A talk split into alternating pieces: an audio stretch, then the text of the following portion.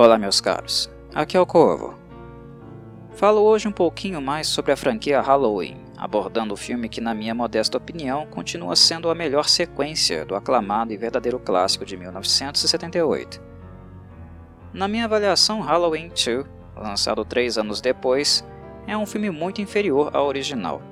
Mas ao compararmos este filme com os futuros lançamentos da franquia, penso que o retorno de John Carpenter e Debra Hill para a produção, e de Dean Candy para reprisar sua inconfundível cinematografia, ajudaram muito Halloween 2 a manter, do ponto de vista estético, fotográfico e sonoro, o clima peculiar, estranho e denso do primeiro filme. A pretensão da Dino de Laurentiis, estúdio que ficaria muito conhecido nos anos 80, era criar uma película que fosse uma sequência direta dos eventos do original, onde tudo aconteceria na mesma noite.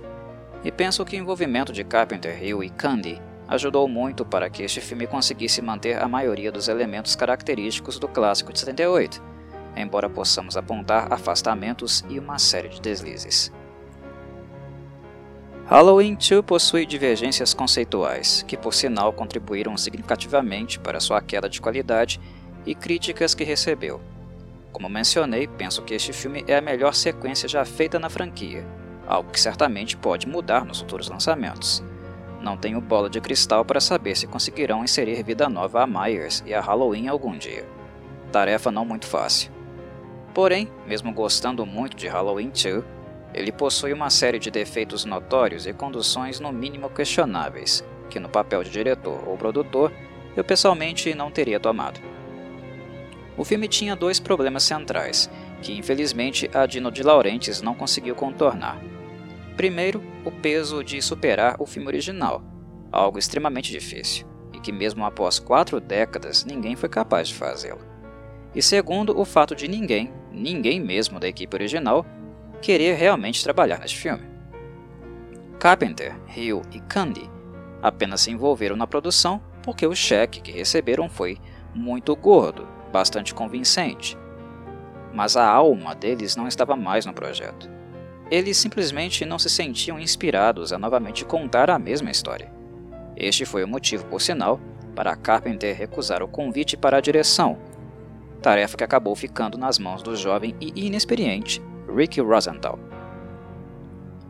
Carpenter e Hill se encarregaram então do roteiro e se concentraram na produção, mas a incompatibilidade de ideias e visões sobre como o filme deveria ser logo se tornaria um grande problema. Algumas situações ilustram o que foi o trabalho de Carpenter escrevendo o roteiro. Ele entendia que Halloween era uma história que foi contada e que deveria ser única, terminar exatamente no momento onde Michael Myers desaparece após ser baleado seis vezes pelo Dr. Loomis, interpretado pelo inesquecível Donald Pleasence, que também voltou para reprisar seu papel.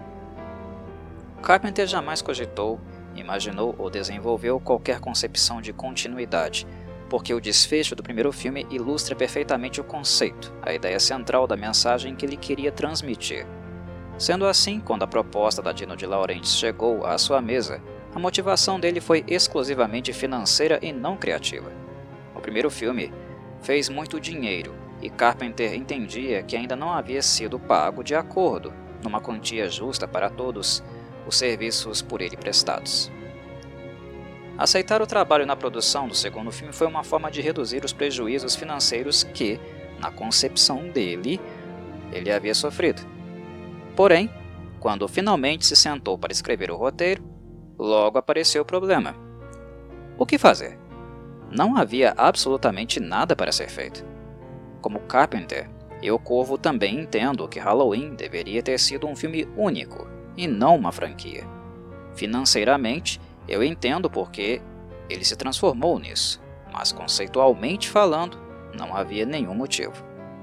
Eu estaria completamente satisfeito se tivesse apenas o primeiro filme para assistir, por mais que eu goste muito de Halloween 2 e que Myers seja meu vilão predileto.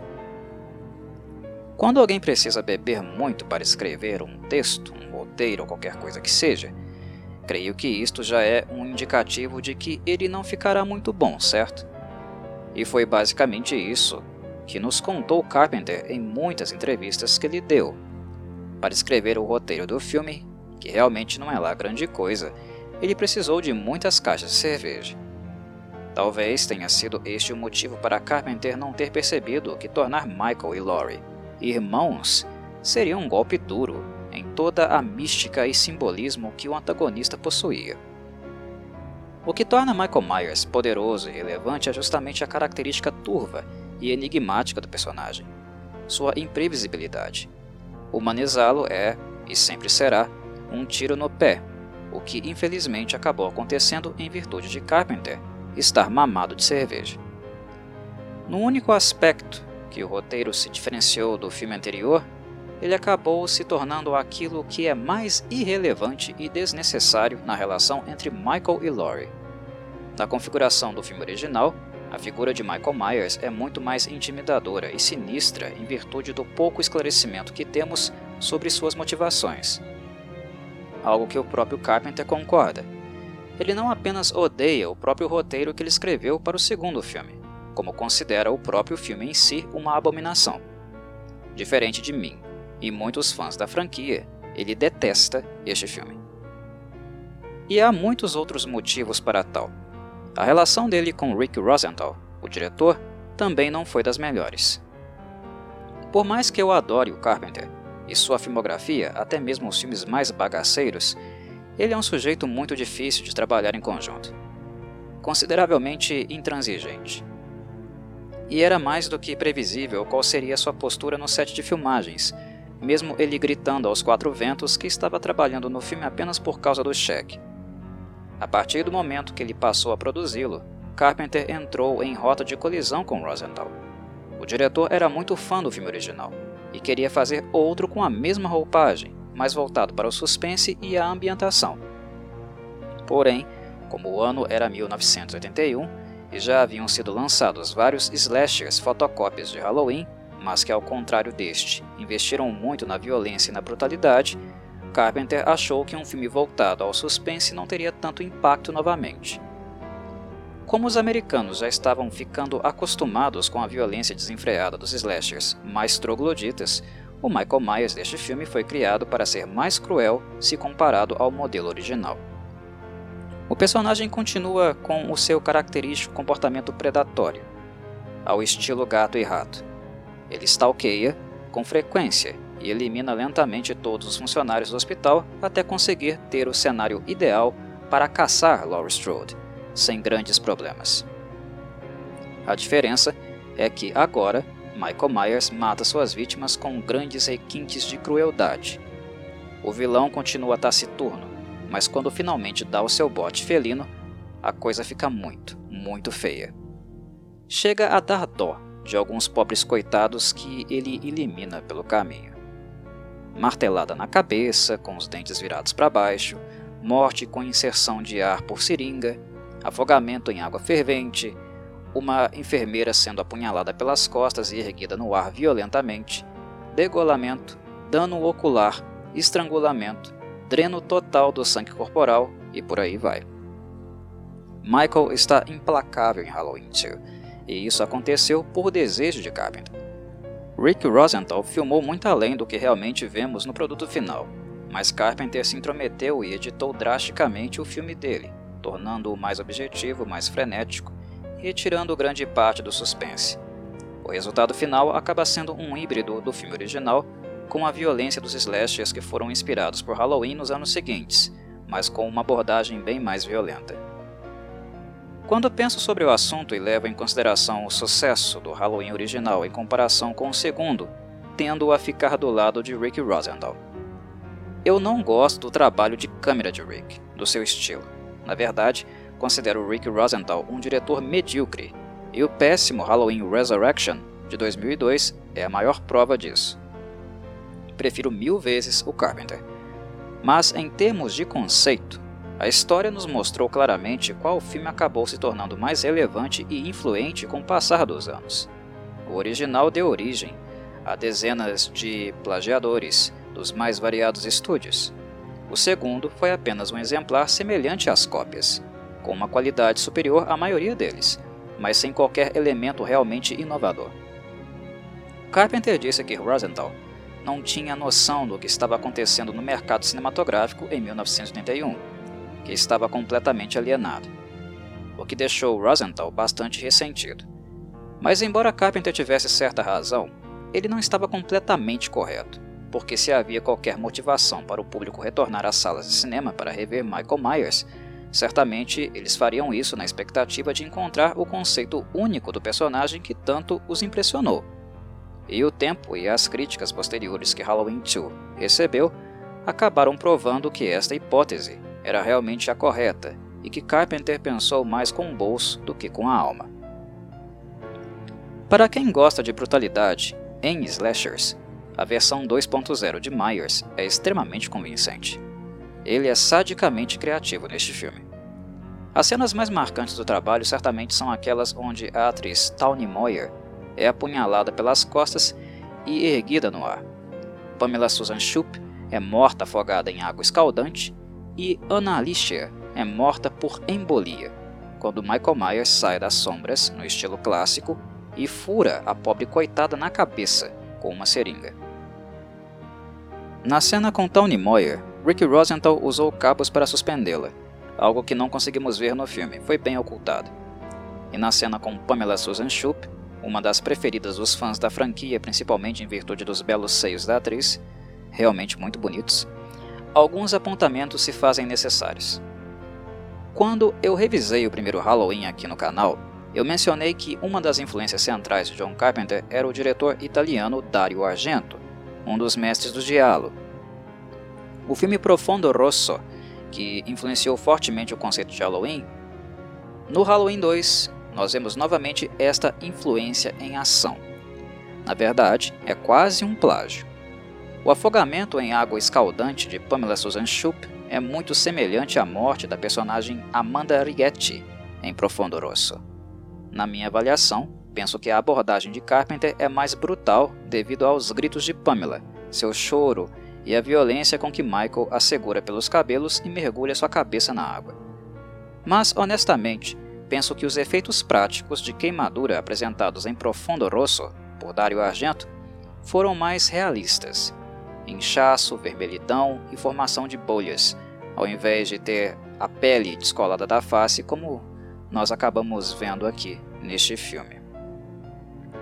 Uma segunda curiosidade sobre esta cena em particular foi o fato de originalmente ela não constar no roteiro. Foi a velha artimanha safada que muitos produtores e diretores usam para explorar um pouco mais o seu elenco, para além do combinado e sem custo adicional. Pamela Susan Shoop não sabia que ficaria nua para este filme e fazer aquela cena na banheira foi muito difícil para ela. Foi prometido que o número de pessoas na sala seria mínimo.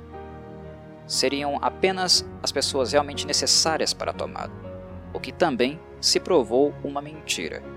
A sala estava repleta de abutres, como esperado. Imagino que Pamela deve ter ficado com medo de ser dispensada da produção caso tivesse se negado a fazer o nu. Ela estava em início de carreira e poderia ser substituída por qualquer atriz desesperada para aparecer em filmes, visto que seu papel em Halloween é relativamente pequeno. A enfermeira Karen não passa de uma profissional estúpida, irresponsável e inconsequente. Entre as cenas de morte, creio que a do segurança Garrett, que lê jornal ao invés de vigiar, um clichê típico, merece destaque em virtude dos efeitos sonoros. Michael Myers o acerta com um golpe de martelo com os dentes virados para baixo, e o som do impacto no osso do crânio é muito brutal. Curiosamente, o filme Friday the 13th Part 2, também lançado no mesmo ano, tem uma cena muito semelhante. Jason elimina um policial pelas costas da mesma maneira, quando este descobre sua cabana no meio da mata. Entretanto, não dá para acusar nenhum filme de estar copiando o outro neste caso. Ambos foram produzidos literalmente no mesmo período e esta semelhança é uma mera coincidência. Falemos agora um pouco sobre o stunt de Michael Myers. Bem, no filme original, Nick Castle acabou se tornando o stuntman mais aclamado por ter feito as cenas onde a linguagem corporal de Myers foi mais emblemática não foi apenas Castle que interpretou Michael no original, mas várias pessoas, Entretanto, a abordagem dele sem dúvida foi a mais interessante. Porém, em Halloween 2, Nick Castle não retorna. Naquela época, Carpenter e Debra Hill ainda não tinham a dimensão da importância da linguagem corporal de Nick Castle. Ela se tornaria sinônimo de Michael Myers, mas esta percepção apenas foi construída com o passar dos anos, aumentando inclusive em virtude da ausência dele. A referência de John e Debra era a de que qualquer pessoa, qualquer mesmo, poderia interpretar o personagem desde que estivesse usando o macacão e a máscara adequada. Foi assim que apareceu a oportunidade que Dick Warlock, o Myers deste filme, tanto desejava. Certo dia, ele pegou a máscara no set, a vestiu e foi para a sala de Rick Rosendahl. Ele entrou e ficou parado, sem responder, mesmo quando perguntado. A atitude acabou convencendo Rick a dar o papel a ele. Muitas pessoas não gostaram da abordagem de Warlock e consideram-na muito inferior à de Castle. Acusam a incompatibilidade não apenas da linguagem corporal, mas também da aparência. O que é parcialmente verdade. Nick é o melhor Michael Myers, disparado. Mas antes de falar sobre isso, preciso esclarecer que a máscara usada por Warlock é exatamente a mesma do primeiro filme. Muitos acreditam que ela tenha sido alterada em virtude da forma que ela tomou no rosto de Warlock, mas a questão é justamente esta. Warlock tinha um rosto mais rechonchudo em comparação com o Castle, que é mais alto e mais magro do que ele. E a forma acabou se adequando às feições de cada um. O fato de a máscara aparentar velhice e sujeira foi fruto da ação do tempo. Deborah Hill ficou com ela no término do primeiro filme, e como ela não imaginava que haveria uma sequência e muito menos que o filme original seria aquele sucesso, ela acabou jogando a máscara em uma caixa e guardando-a debaixo da cama. E lá esta ficou por três anos. Sobre a linguagem corporal de Warlock, ela realmente é muito diferente de Castle. Não me incomoda em nada que ele seja mais baixo, visto que o diferencial de Michael é seu estilo calmo, frio e calculista, aguardando o momento correto, mais adequado, para desferir um golpe único e letal em suas vítimas. Michael Myers não demanda atores brutamontes para interpretá-lo. É algo completamente irrelevante. Ele não elimina suas vítimas em virtude da força física, mas sim devido à paciência, precisão e aterrorizante silêncio que as impede de percebê-lo. Em relação à maneira que o Warlock se move, embora ela seja muito diferente, não se tornou um transtorno para mim, igualmente. O Michael Myers dele, conceitualmente, já não é o mesmo do primeiro filme. Do original, nós temos um personagem que se localiza no limiar entre o real e o sobrenatural. É um sujeito que é humano, mas que possui algo estranho em sua constituição, anormal para os nossos padrões. Mas não é nada que o transforme em uma criatura sobrenatural, longe disso. Quando ele desaparece no fim do filme, a mensagem que Carpenter quer deixar é muito mais abrangente do que meramente sugerir que Michael não fosse humano. Na verdade, ele é um mal que pode estar em qualquer lugar, que pode surgir de onde você menos espera, e não há nada que você possa fazer em relação a isso. E quando Carpenter dá a entender esta mensagem, ele está se referindo à vida como um todo, e não apenas a Michael Myers ao risco que nós corremos. Porém, no segundo filme, quando o antagonista retorna, o que não deveria ter acontecido, o conceito então é rompido. O final perfeito é dissolvido e o roteiro passa a tentar justificar os motivos para este retorno, o que se configura no seu tendão de Aquiles. Depois de ter levado seis tiros do Loomis, se levantar e simplesmente sair andando, o Michael Myers no limiar do real e do sobrenatural agora já está com os dois pés no além.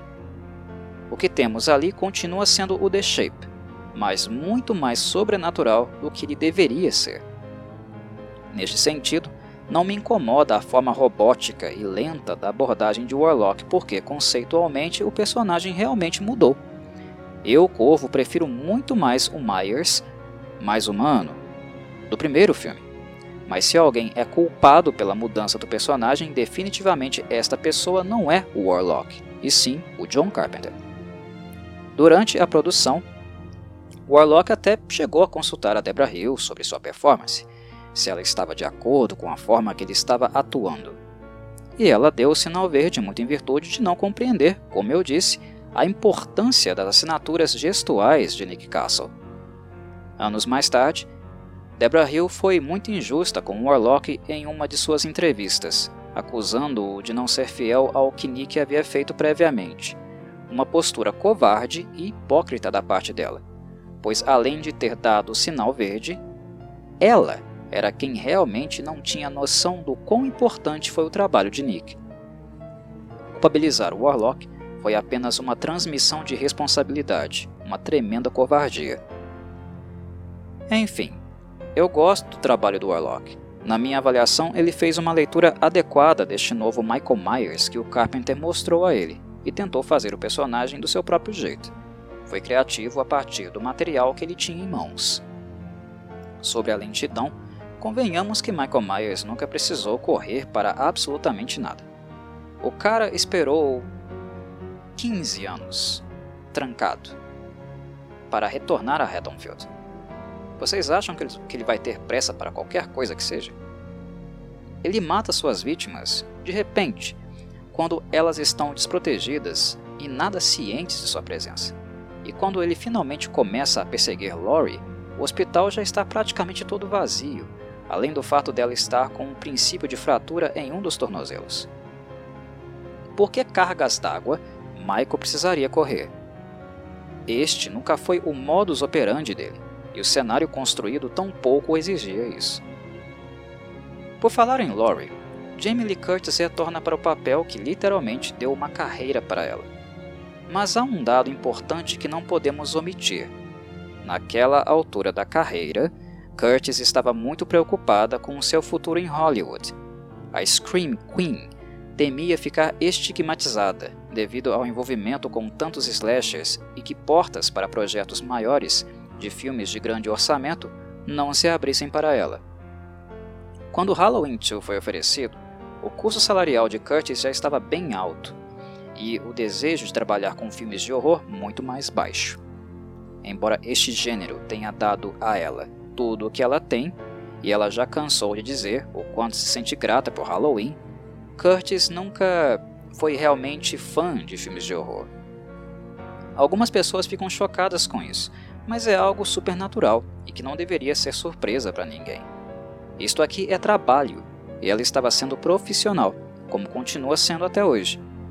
Depois do primeiro Halloween, os slashers seguintes oferecidos a ela, como os canadenses Prom Night e Terror Train, foram aceitos devido à necessidade de fazer um pé de meia e se tornar independente financeiramente. Mas o coração de Curtis não estava mais no horror, e ela afirma que apenas retornou para o segundo filme devido ao carinho enorme que ela recebia dos fãs do filme original. Foi uma forma de retribuir toda a estima de uma legião de fãs e apreciadores da masterpiece de Carpenter. Como prometido, ela se afastou do horror logo após Halloween 2 e levaria quase duas décadas para retornar para a franquia. Convites não faltaram, podem ter certeza disso. Enfim, meus caros, não há muito mais que eu possa dizer sobre Halloween 2 de forma objetiva e concisa. Há vários momentos deste filme que eu teria editado por questões de discordância conceitual ou por achar que são erros crassos demais para serem mantidos no filme.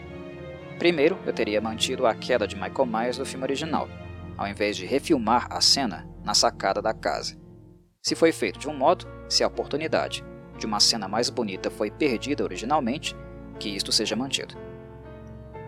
O segundo corte que faria é na cena do acidente de carro, onde Ben Tremer é atropelado com uma máscara parecida com a de Myers. Além de tecnicamente grosseira, tal evento não acrescenta em nada para o filme. E terceiro, apesar de algumas pessoas gostarem, os tiros que Laurie dá em Myers e que causam sangramento ocular são caricaturais, surreais demais, muito over the top poderíamos perfeitamente ficar sem aquilo. Eu entendo que o Myers do segundo filme não é o mesmo personagem, como bem vos disse, mas acredito que para tudo há um limite. O conceito musical do filme original continua aqui, o que ajuda a abrandar significativamente os meus desagrados. A trilha sonora continua marcante, mesmo com os incrementos de Alan Horvath na composição de John Carpenter. Ele insere uma linha tocada em órgão, de sonoridade mais clássica e gótica, e eu gostei bastante do resultado final. As trilhas sonoras do original e do segundo filme continuam sendo as minhas favoritas, embora o trabalho de Carpenter em Halloween 2018 também seja digno de nota. A propósito, a música Mr. Sandman, originalmente escrita por Pat Ballard em 1954, está presente.